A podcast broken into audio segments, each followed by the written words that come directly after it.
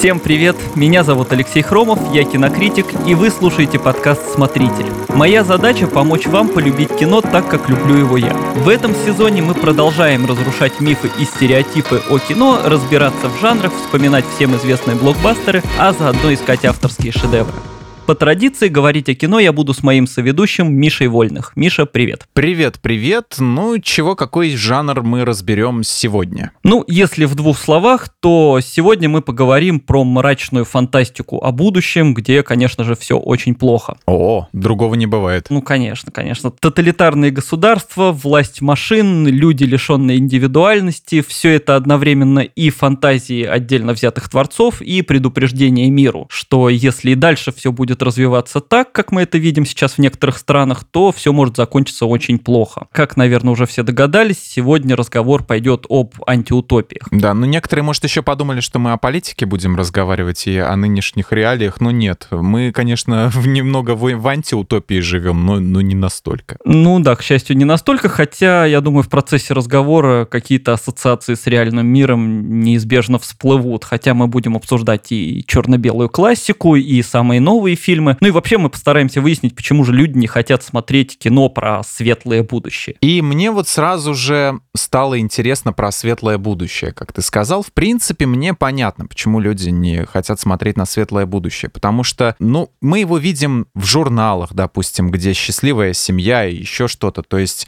для нас это каталог, какая-то красивая картинка, но она не вызывает никакого интереса, потому что там нету конфликта. И правильно я понимаю, что вот именно вот эта вот наивность наивность, она отталкивает людей, людям нужна неопределенность, вот какая-то такая мрачность, может быть. А, мне кажется, да. Ну, ну во-первых, э, проблема в том, что утопическое будущее, ну и вообще такое понятие всеобщее счастье, да, это что-то настолько неконкретное и непонятное, что о нем как-то трудновато говорить. Ну, то есть, грубо говоря, если кому-то что-то не нравится, он может сказать об этом конкретно. Да, так и строится антиутопия, показывают конкретные проблемы и что вообще в обществе не так. А если сказать, мы хотим придумать что-то, чтобы всем хорошо, и ничего конкретного в голову людям не приходит. Получается, что все счастливые семьи похожи друг на друга, а каждая несчастливая семья несчастлива по-своему. Да? Вот типа того, да, все это будет как-то очень однообразно, и, ну, как-то действительно потеряется индивидуальность какая-то. Ну и вообще недаром вот сама книга «Утопия» Томаса Мора, с которой это все пошло. Само название возникло оттуда. Да, вот само слово пошло оттуда. Ну, это скорее такой набор каких-то мыслей, тезисов, да, а не что-то конкретно сюжетное, в противовес как раз антиутопиям, которые чаще всего рассказывают о каких-то конкретных местах, людях и так далее. Ну и там, кстати, в этой книге еще и очень много сатиры, которые, ну, как бы намекает, что ну, не слишком-то это все правдоподобно. А даже если взять какие-нибудь э, серии Star Trek, где команда корабля Enterprise прилетает на планету, где все хорошо, и начинается все вроде как утопия, в результате все равно возникает какой-нибудь конфликт, что там тоталитаризм э, царствует, а счастливы они не, не, не по-настоящему. Да, и вот в этом плане я, ну, я вообще заранее решил подготовиться и решил такой провести эксперимент, и просто банально стал искать в интернете, что такое фильмы утопии и существуют ли они. Как выяснилось, большая часть, что выпадает под этим вот термином, это те же самые антиутопии. Потому что построены они как раз ровно как ты сказал. Кажется, что общество построено идеально, вот вроде бы оно утопическое, но потом выясняется, что там есть какие-то проблемы, конфликты и так далее. Если взять тот же эквилибриум, и там, ну, вроде бы завязка идет как раз, что общество решило победить войны, победить конфликты, распри, и все у них получилось идеально, но только в итоге они пришли к тому, что люди уже и не люди-то почти.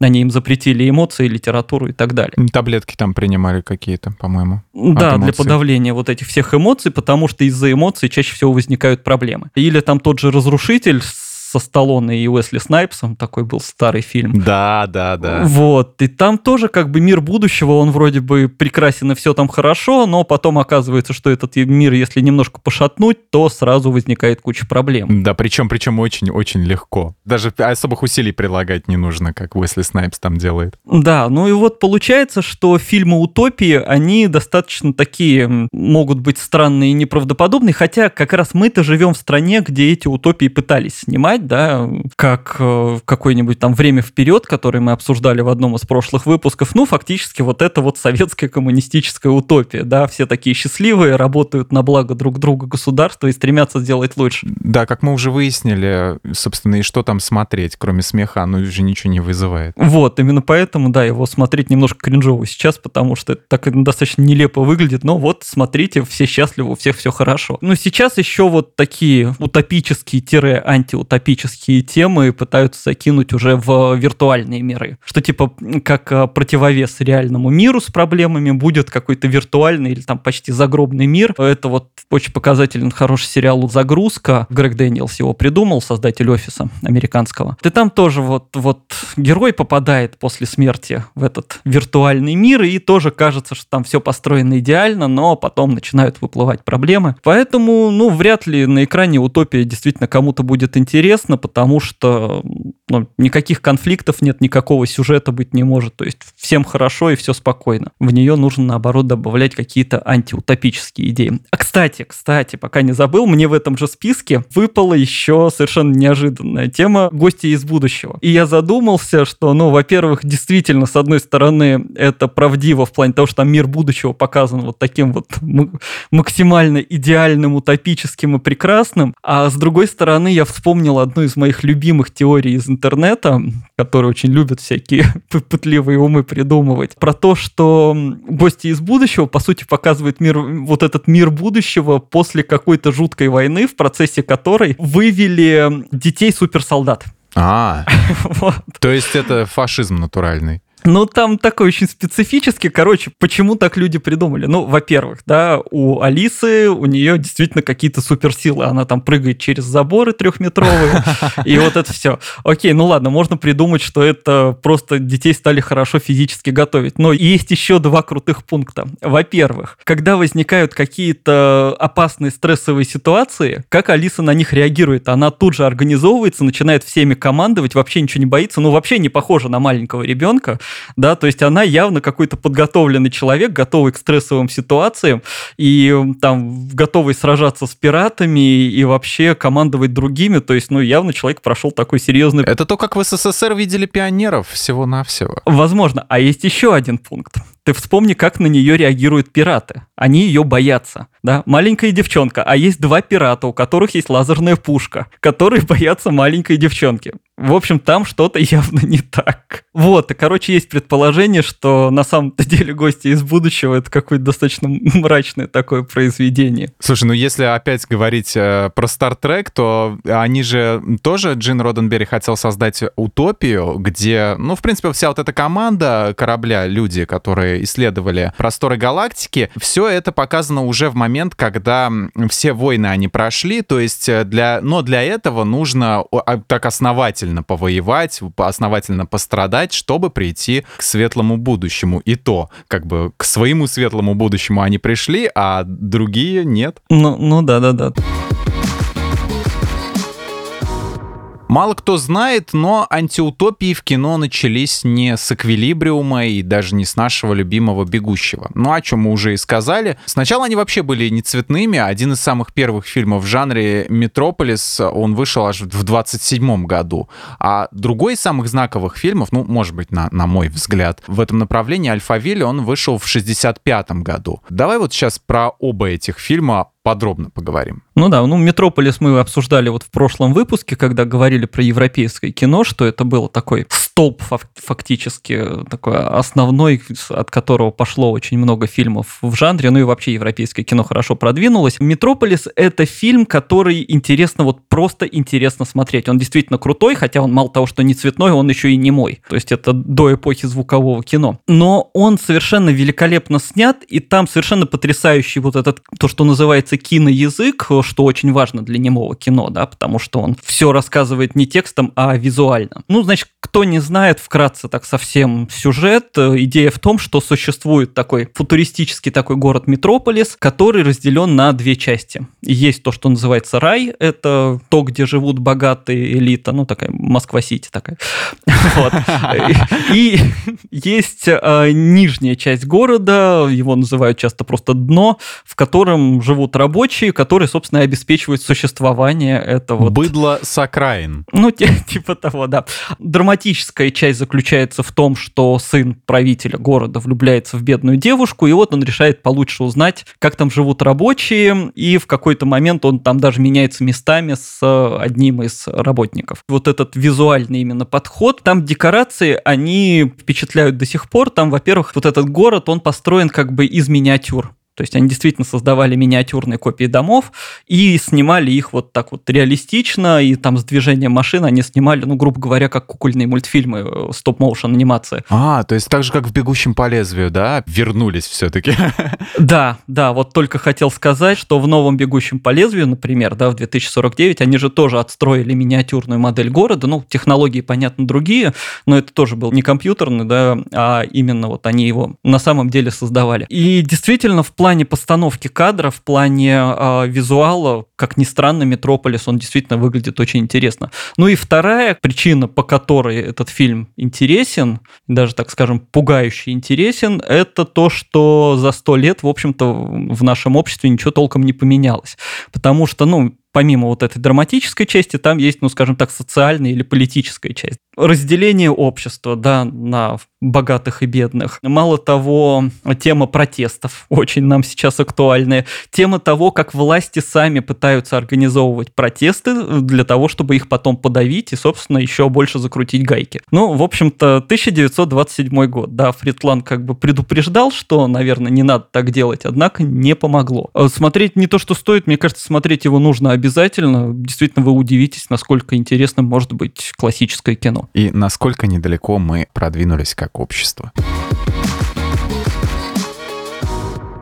Про Алфавиль. А чем он всем так нравится? Я вот посмотрел его, ну как сказать, здесь э, скорее актерская игра вытаскивает и, не знаю, какая-то театральность, может быть, какая-то, вот как в той э, части фильма «Монстра» Кловерфильд, где они сидели в подвале э, с Джоном Гудманом, а там снаружи что-то якобы какая-то вот угроза была. И ты тоже вроде как не видишь большинства вот всего этого хаоса, который там творится, да, вот всего этого тоталитаризма, но ты чувствуешь через поведение героя, героев, что мир-то этот э, совсем такой нерадужный. Почему это работает, почему это вдохновляет? Э, и я вот даже нашел, значит, эм, кого вдохновил Альфавиль фильм и на что. Видеоклип к песне «Лингер» ирландской группы Cranberries был снят с использованием стилистики фильма «Альфавиль». Видеоклип к песне «One Word» Келли Осборн, ну, можно привести тоже в пример, был снят с использованием стилистики того же фильма. Ну и немецкая синтепоп-группа, куда же без нее, Big in Japan и другие хиты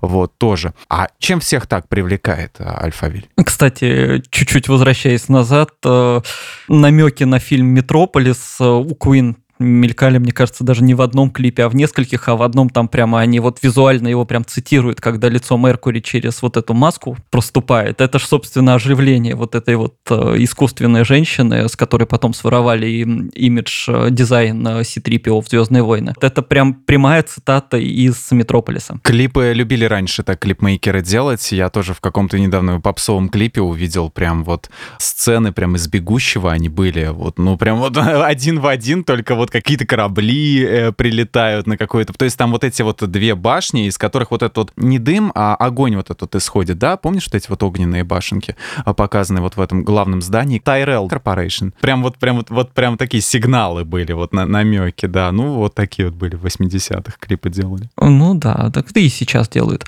Что касательно Альфавиля, это, ну вот мы тоже про него упоминали э, в прошлом выпуске, ну вообще Жан-Люк Гадар, режиссер, представитель французской новой волны, и чем удивительно то, что он снял такое кино, потому что новая волна, она по большей части призывала рассказывать про реальные события, про простую жизнь, про какие-то вот, ну, такое просто самовыражение авторов, вот про то, что происходит с нами, просто с людьми. Вот, и тут среди всего этого Гадар снимает антиутопию про некий вымышленный город, который еще непонятно где находится, потому что есть там какие-то внешние миры, есть вот этот странный город, да, в котором процветает какой-то там власть машины и так далее. Чем это удивительно? Тем, что, ну вот если, например, сравнить даже с Метрополисом или с большинством других антиутопий, Гадар как раз не стал э, строить какой-то фантастический город, мир, какие-то декорации.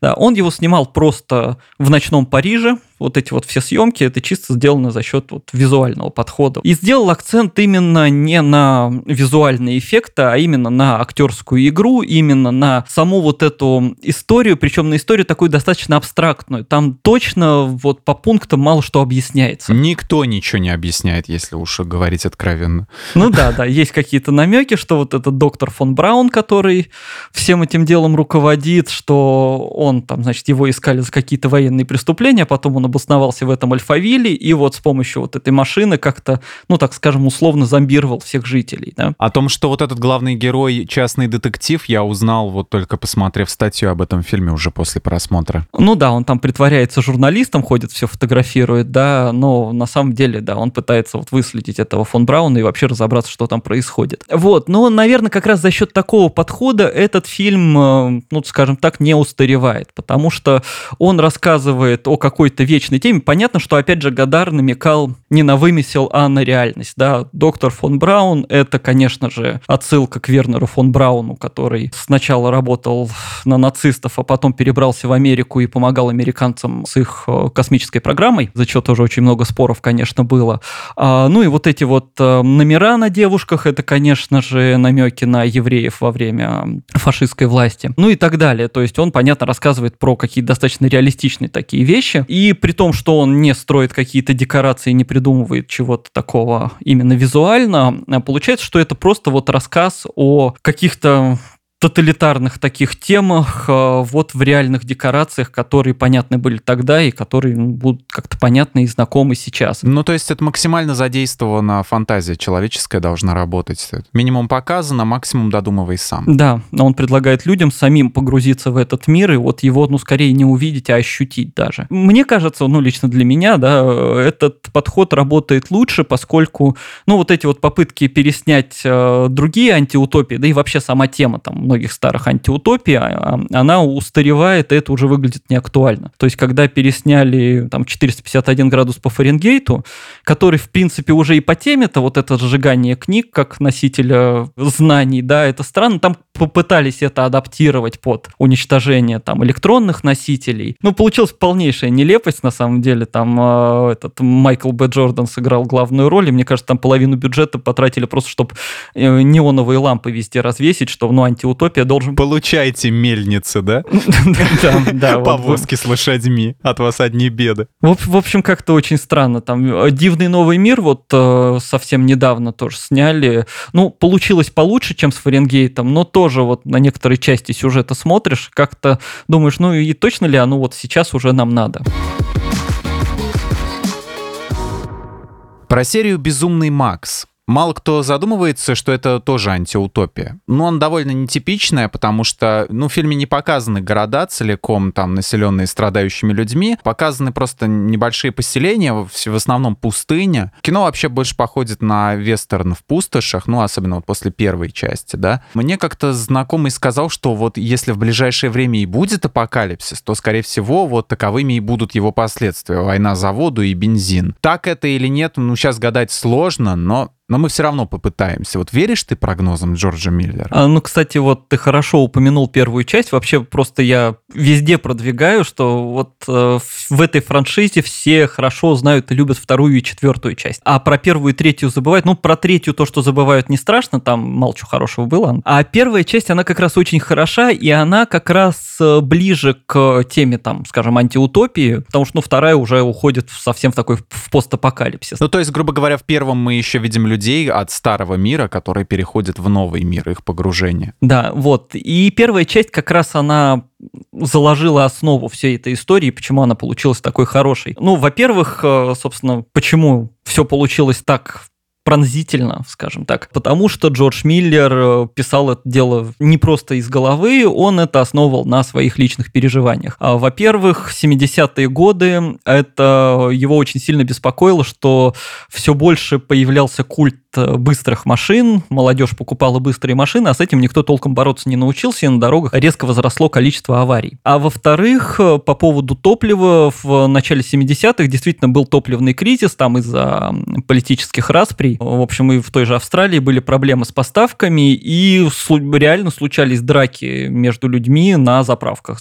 То есть люди дрались за бензин. Из этого, собственно, и родилась вот эта вот самая история. И причем первая часть, она в плане названия, может, наверное, ну, как мне кажется, она достаточно иронична, потому что, собственно, вот этот э, Макс, главный герой... Он не бешеный совсем. Да, он как раз-таки единственный, кто там пытается быть адекватным. То есть это человек, который пытается сохранять какую-то адекватность в сходящем с ума мире. Только в финале, когда вот, собственно, у него уже происходит трагедия, ну, и он, видимо, адаптируется под вот этот вот сумасшедший новый мир. Дальше все это переходит ко второй части, где уже все, вообще все рухнуло. То есть такое всеобщее безумие, и вот он уже в нем уже вот точно такой же. Что касательно прогнозов, ну, мне кажется, там, несмотря на такой гротеск, ну, если предсказать технологии невозможно, но если мы как-то не переберемся на другие виды топлива, там, на другое потребление немножко, то, в принципе, развитие это вполне правдоподобное. Ну, единственное, только мне кажется, это будет все выглядеть не настолько ярко и задорно, да, это будет все более скучно и мрачно. Мы уже увидели по коронавирусу, да, как у нас да, э, да, будет да. что с вирусом и как это будет выглядеть не, несколько уродски. Зомби принципе, по улицам не ходят, да. Ага. А, это как в моем любимом сериале «Тьма» говорили, что если это апокалипсис, то я разочарован. Примерно так, что это будет достаточно такое скучное и грустное зрелище. Да, люди хотят, как в Fallout в третьем, чтобы тебе сразу эти стимпаки, а, там плазменное оружие, и вот и супермутантов мочить. Не, нифига. Как ни парадоксально, но и в этом жанре есть э, место юмору. Один из моих любимых фильмов «Деликатесы» Марка Каро и Жан-Пьера Жене, он как раз-таки является дикой смесью антиутопии и комедии. Вот что там конкретно произошло, нам не рассказывается. Ну, то есть, почему люди начали заниматься каннибализмом, мы не узнаем, но то, что вот будущее показано нам на экране совсем не, не радужное, это очевидно. И мне вот интересно, больше даже не как авторам удалось совместить несовместимое, да, такая цветная смесь э, Чарли Чаплина и головы эластика. Мне больше интересно, откуда, опять же таки, возвращаясь, наверное, к теме европейского кино, откуда у французов такой юмор замечательный, и как вот он вообще природа его. Я пытался у, у, у друзей спросить, да, Ни, никто, не, никто не знает, но говорят, что это вот у них вот исторически так сложилось. Вот на твой взгляд, вот откуда это все? Тут действительно дело все в авторах, ну, потому что французы, в принципе, вот это да, понятие французская комедия, да, это из, из редких таких жанров, то есть, э, ну, мне кажется, нет понятия там типичная американская комедия, да, потому что она такая очень размазанная. Есть английский, наверное, юмор такой специфический, и есть французский, который совершенно такой какой-то он, мне кажется, наследует вот эту вот театральность, немножко клоунаду такую. Ну, не зря вот именно француз, э, как мы говорили, опять же, в прошлом выпуске, Жорж Мельес придумал вот это вот художественное кино, совмещенное с театром и цирком. То есть и вот у них, мне кажется, вот это все наследует вот этому жанру такой театральности, гротеска и смешения вообще всего со всем, что получается очень как-то забавно и солнечно, так и интересно. В плане деликатесов там, конечно, Жан-Пьер Жене, да, там есть у него сорежиссер, но все-таки это в основном его творчество. Каро, он его просто постоянный напарник, скажем так. Жене, он такой ну, великолепный притворщик, как мне кажется, вот всю жизнь. Он все время снимает фильмы, которые притворяются не тем, что они есть. Если кто не знает, это человек, который потом снимет Амели. Я, кстати, я советовал в нашем другом подкасте этот фильм, я-то там, да, я там сказал, что это Амели, все, на Амели все закивали, на деликатесы у всех глаза вытаращили. Вот, вот. А я убежден, что ключ к пониманию вообще истинного смысла фильма Амели, он лежит как раз в других работах Жене, потому что, ну вот, открываем фильмографию человека, и он снимает там «Город потерянных детей». Это такой сюрреалистичный, очень мрачный фильм, да. Потом он снимает четвертую часть «Чужого». Ну, фильм, конечно, не очень, но тоже это sci-fi хоррор такой, да. Он снимает вот эти трешовые деликатесы. И вдруг он снимает романтическую комедию «Амели». Но на самом деле, вот на фоне всего этого, я убежден, что если посмотреть остальные его фильмы, становится понятно, что «Амели» вообще это не очень-то романтичный на самом деле достаточно мрачный фильм. Я не знаю, меня, может, за это побьют, но вот попробуйте меня в этом переубедить. Антиутопия получается? Ну, не совсем. Это просто фильм, а, он даже не просто об одиночестве. Это фильм о человеке, который может быть только в одиночестве. То есть, если вот внимательно всмотреться в составляющие сюжета Амели, в картинку, и понять, что вот мир фантазий этой девочки, он показан очень ярко, очень динамично, очень энергично, ей очень классно в своих фантазиях. И она очень самодостаточно себя да, чувствует да. А когда она встречается с реальными людьми, там даже постановка меняется, там такие статичные мрачные кадры, вот как она с отцом сидит, это статичные кадры, два человека молчат и не знают, что сказать. То есть ей в реальном мире достаточно тяжело, ей хорошо только в мире фантазий. И вот мне кажется, что вот в финале она встречает своего этого возлюбленного, и ничего хорошего из этого не выйдет, потому что ее реальное вот общение с этим возлюбленным, оно будет вообще не похоже на то, как она себе представляла в своих фантазиях. Да, там же очень классно вот следует вот этим всем сюжетам романтических комедий, только показывая, что вместо двух человек там один человек, да, у нее все вот эта романтика, она проходит без партнера. А когда партнер появится, ну, фиг знает, насколько это хорошо будет. И мне кажется, это очень просто хороший фильм про одиночество, а не про романтику. Ну, может быть, если со стороны того, что если человеку комфортно одному, то и проблемы-то в этом особо никакой нету. Ну да, на самом деле так, но все-таки вот эта вот тема контакта с обществом, она такая немножко царапающая, скажем так. Она необычная. Вот, а возвращаясь к деликатесам, ну, собственно, просто мне кажется, что вот все фильмы его, ну, кроме «Чужого», наверное, да, они укладываются вот в эту общую линию. Вот Амели притворяется вот этой вот романтикой. А деликатесы точно так же, они, в принципе, притворяются антиутопией, утопии, хотя на самом деле это фильм, он такой же сказочный, такой же фэнтезийный, такой же театральный, просто вот немножко в другой жанр. Он вообще зародился из того, что, собственно, режиссер жил со своей подругой над мясной лавкой когда-то, и там разделывали мясо по утрам, а она все шутила, что это разделывает их соседей. И, собственно, из этой дурацкой пугалки зародилось вот такое кино, что якобы действительно могут разделывать людей и питаться ими. Да, и, собственно, все это превращается превращается в некое театрализованное представление. Там не зря главный герой, он циркач. И вот это же все, а там дом населен не, не совсем людьми, а такими стереотипами. Вот они все максимально стереотипны, и они все время как будто разыгрывают какие-то сцены. То есть вот эта его встреча с девушкой, это чисто постановочная цирковая или театральная сцена, да, как она без очков пытается наливать чай. И вот весь фильм, он состоит из таких сценок, ну или, собственно, прекраснейшая сцена, где парочка занимается сексом, а они под этот ритм все занимаются своими делами. Там, кто ковер выбивает, кто на виолончели, и как он красит потолок, при этом зацепив себя за подтяжки, да.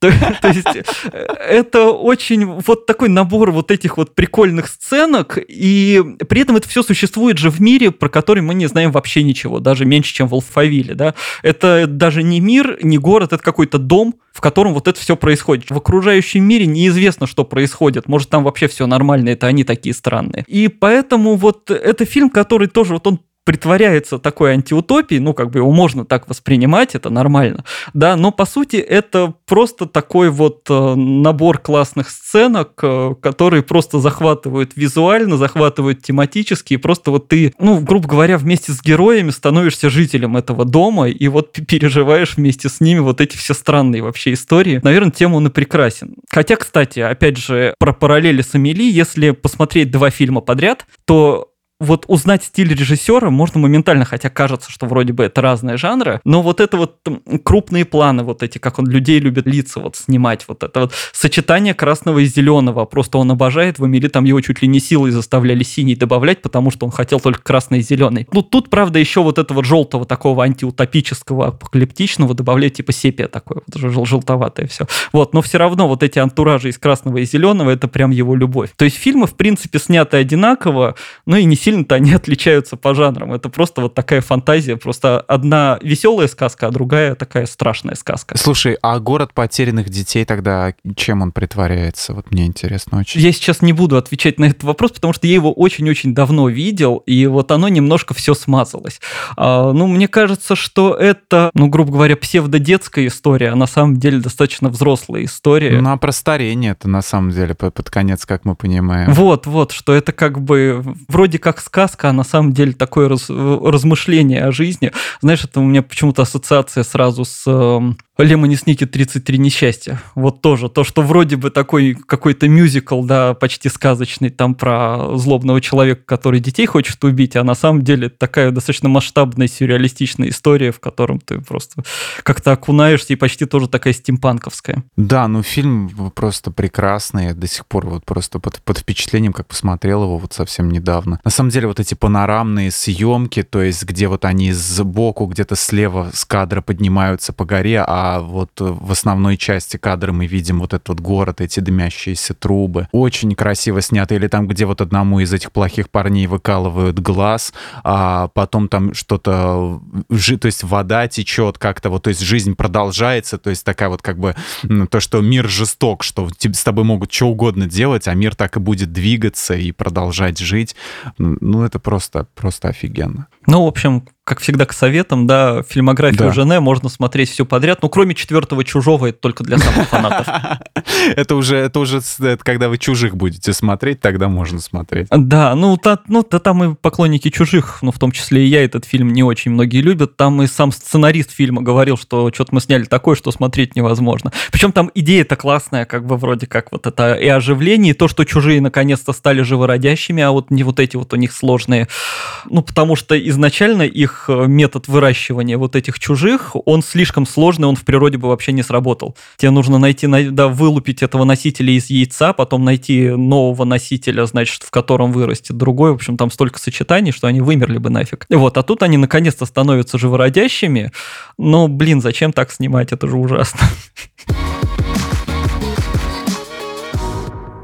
С другой стороны, вот «Заводной апельсин» тоже сатирическая антиутопия. И в какой-то степени это даже черная комедия, хотя зависит, конечно, от, от зрителя, от, от его восприятия. Не сказать, чтобы он сильно меня шокировал, а по истечении какого-то времени я, наверное, с тем, как ты сам становишься жестоким, ты начинаешь понимать Алекса, его мотивы. Здесь вот мы в фильме наблюдаем уже другой прием, то есть это не предсказание или предупреждение, а скорее гротеск уже вот существующего общества. По книге вот главному герою Алексу 15 лет лет. Соответственно, это уже гиперболизированная подростковая жестокость изображена. Политики, которые готовы как угодно крутить отбросами общества ради собственной выгоды, все это тоже в наше время есть, но мы про это уже э, говорили сегодня, про то, что множество антиутопий, они как бы дают предупреждение, а в результате все случается так, как они и говорили. В общем-то, не, они не работают в итоге. Это знаешь, как, как Алан Мур, когда писал одну из моих любимых антиутопий «В, значит, Вендетта», он говорил, что мы пытались придумать какой-то символ тоталитаризма тоталитарного общества и придумали, что там будут э, на каждом углу висеть камеры на улицах. И типа написано для вашей безопасности.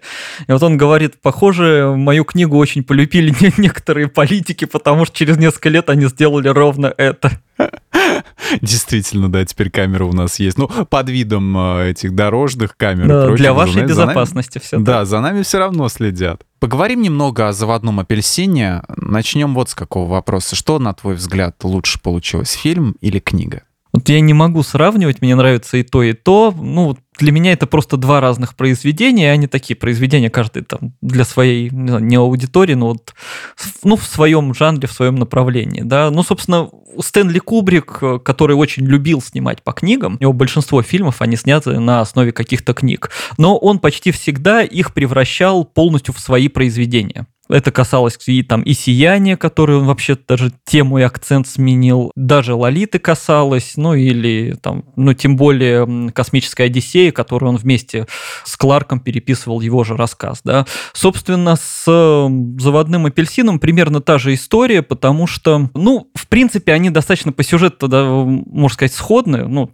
вот он достаточно близко следует сюжету, хотя, кстати, там разные концовки, это очень смешная история, потому что Кубрик же снимал фильм, прочитав книгу, но не зная, что там была другая концовка. Потому что один американский издатель это вообще тоже интересная штука, решил, что вот этот финал в книге, где Алекс решил остепениться и задумался о том, что ну, насилие это можно уже перерасти, можно завести детей, и вот это вот все, то он решил, что эта часть в книге лишняя. Ну, эпилог такой, как бы он вообще все портит, мы его не будем печатать. И Кубрик прочитал вот эту американскую версию, в которой не было концовки. И, собственно, о том, что у книги был финал, а, он узнал только год через четыре после выхода фильма. А, ну, он уже постфактум сказал, что я бы все равно снял э, именно так, вот это все идеально. Вот, ну, странно было бы, если бы он сказал, конечно, другое, но это, не знаю, там только Лукас может... Кто бы знает, что он там снял. Да-да-да, Лукас любит или там Ридли Скотт переделывать все. Естественно, Кубрик вот он снял, у него все четко получилось. То есть получается, что у разницы финалов вообще есть совершенно объективные причины. Но, наверное, вот лично для меня там кино ближе, оно, мне кажется, немножко как-то современнее, актуальней. Ну, может быть, я просто больше люблю вот именно просто именно визуальную подачу именно кино. Оно воспринимается иначе, ну, там и главный герой там старше, ну, по крайней мере, актер, да, там Макдаул ему там за 25 ему уже точно было, когда он играл, но Кубрик вообще не верил, что кто-то другой может с этим делом справиться. Да ну и как бы они сняли 15-летнего мальчика, который там такое вытворяет. Ну да, да, да. Вот. Он причем вообще же решил, что вот ему Макдаул понравился, он как всегда со своим вот этим упрямством сказал, что если этот актер занят, я вообще фильм снимать не буду. Он хотел только его. И мне кажется, вот в плане именно фильма там как-то лучше показано вот это исследование жестокости человека, его страсти к этому насилию и э, то, как бесполезны вот эти попытки э, полностью пресекать и устранять это насилие, да, вот это вмешательство. Вот коррекция поведения, она, ну, такая достаточно сомнительная практика, и вот, мне кажется, в фильме это как-то поярче видно, ну, на мой взгляд. При этом в книге, по-моему, поинтереснее вот именно с политической вот этой составляющей, которая тоже, конечно, очень важна, и она есть и там, и там, просто в книге, мне кажется, это четче выделили, про то, что там между левыми и правыми, в общем-то, никакой разницы нет, и что одни, что другие пытаются вот Алекса использовать э, в качестве какого-то инструмента, чтобы доказать всем свою правоту, да, и там даже вот этот вот писатель, который, собственно, по признанию самого Бёрджеса, да, это его альтер-эго, да, он пытался просто довести его до самоубийства, чтобы всем доказать, что они-то правы, что на самом деле государство поступало неправильно. Ну, в общем, на мой взгляд, так субъективно, да, нужно ознакомиться и с тем, и с тем. Правда, единственное, мне до сих пор, вот у меня нет определенности для людей, которые читают на русском, а не в оригинале, как читать «Заводной апельсин» именно книжный, потому что вот этот вот надсад, его переводить-то невозможно, да. Кто не знает, это русские слова, то есть Бёрджес отдыхал когда в Ленинграде, он э, заучил много русских слов и вставил их в книгу в виде латиницы. То есть там не Милка, а молоко он писал английскими буквами там и так далее.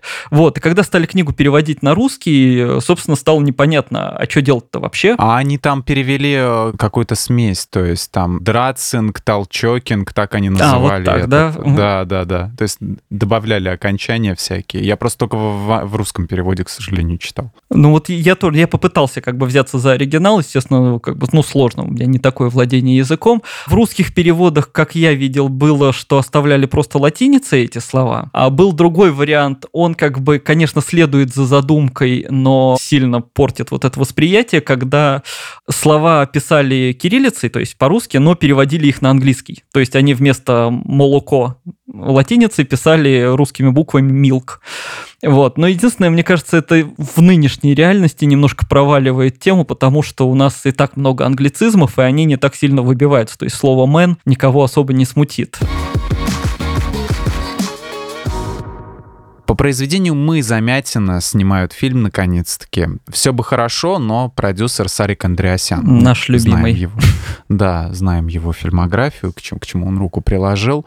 А, трейлер уже вышел, все его посмотрели. Ну, впечатления у людей разные, абсолютно разные, то есть наполовину. Не так, как обычно большинство фильмов Сарика Андреасяна все получают кучу дизлайков на YouTube, а здесь наполовину так примерно.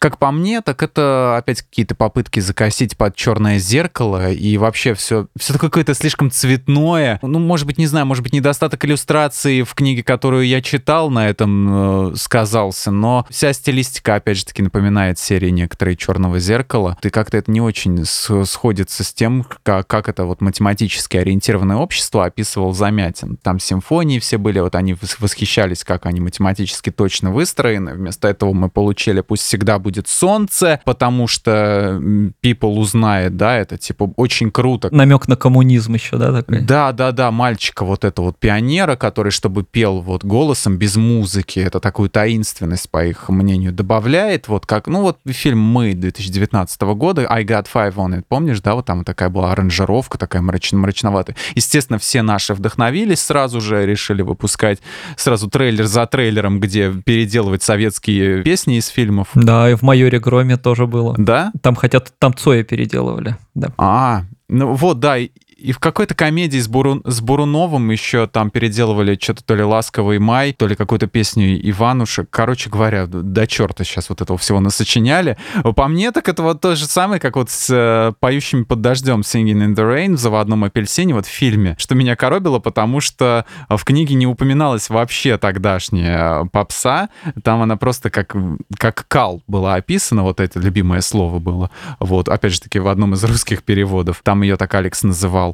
И э, также здесь оно тоже не пришей кобыли хвост. Ну вот как по-твоему, что-то выйдет из этого стоящее? Ну, как надежда умирает последней, да, давайте верить, что может что-то и получится. Обычно после таких слов надежда и умирает, и ничего не получается. Ну, возможно, возможно. Но всег, всегда хочется, просто я не сторонник вот этого вот э, ругать то, что еще даже не существует, да, ну, ну мало ли, вдруг вот произойдет какое-то открытие, да. Но они показали нам, что оно уже существует, и показали немножко немножко из того, что существует. Ну так, если честно, пока все это выглядит достаточно фигово. В принципе, сама тема романа «Мы», мне кажется, я не знаю, актуальна ли она сейчас, и вот это вот секс по билетикам, это математическое общество.